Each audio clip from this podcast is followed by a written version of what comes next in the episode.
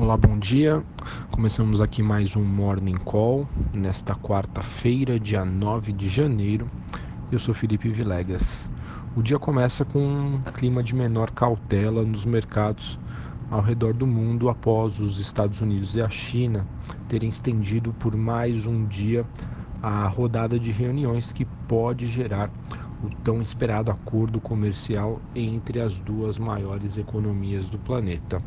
Como consequência disso, bolsas europeias e S&P futuros sobem na esteira aí das fortes altas observadas nos mercados asiáticos, com a expectativa aí desse avanço nas negociações. A China e os Estados Unidos, elas teriam já concluído alguns pontos aí nas tratativas comerciais e segundo aí um porta-voz do governo de Pequim, a China deve divulgar uma declaração em breve sobre esse resultado. Então, como consequência disso, nós tivemos Xangai subindo 0,71, Hong Kong 2,27 e a bolsa japonesa subindo 1,10. Neste momento, pouco antes aqui das 8 horas da manhã, a gente observa na Europa Londres subindo quase 1%, Alemanha 1,2% e a Bolsa Francesa subindo 1,3%.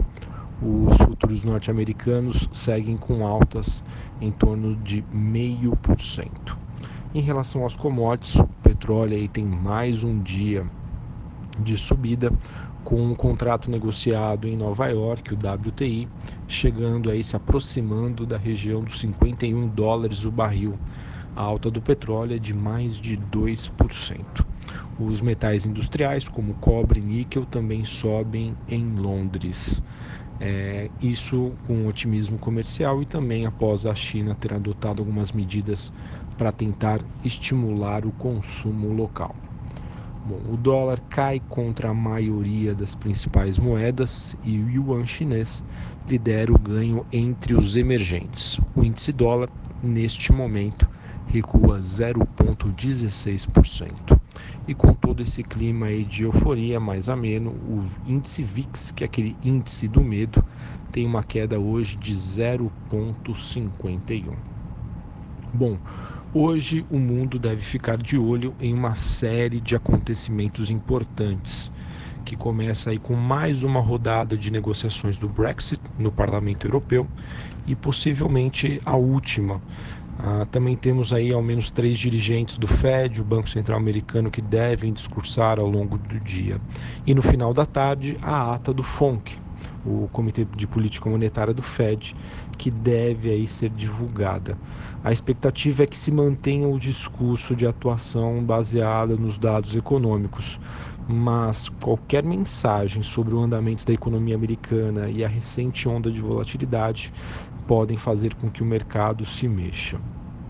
Bom, em resumo, pessoal, a gente teve na semana passada alguns discursos, principalmente o de Powell, sinalizando que ele estaria aí atento e de olho e também receptivo ao mercado é, quanto a todo esse medo aí de uma recessão americana que que tem-se a expectativa de que ela tenha, esteja se aproximando.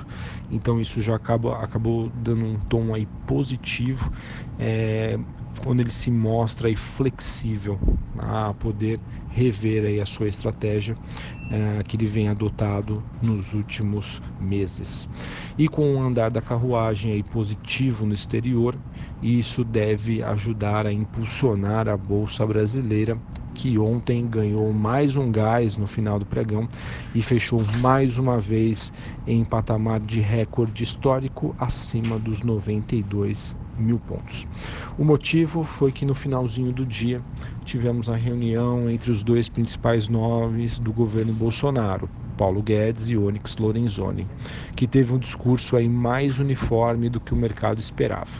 Em coletiva de imprensa, após este encontro, os respectivos ministros da Economia e da Casa Civil anunciaram que a proposta para a reforma da Previdência deverá ser encaminhada ao Congresso já em fevereiro. Os jornais também repercutiram né, em que o Estado de São Paulo destaca que Paulo Guedes deve propor uma reforma mais dura da Previdência. O Globo diz que o regime de capitalização deve substituir o atual gradualmente. E segundo o valor econômico, em 10 anos, todos os brasileiros deverão estar submetidos à nova idade. As regras devem ser endurecidas também para os segmentos com regimes especiais, como professores e policiais. Além disso, a idade de aposentadoria de militares deve subir de 30 para 35 anos. Bom, agora para a gente finalizar falando aí sobre o noticiário corporativo, tivemos aí o governo avaliar a cobrança de outorga em relicitação aí de estradas, é, no caso aí da Nova Dutra, que hoje tem administração da CCR. Além disso, a Gafisa sinalizou que pode mudar a sede da empresa com a expectativa de redução das, das despesas de cerca de 4 milhões de reais por ano. O Conselho da Copel elegeu Daniel Pimentel Slaviero como novo CEO da Copel Holding.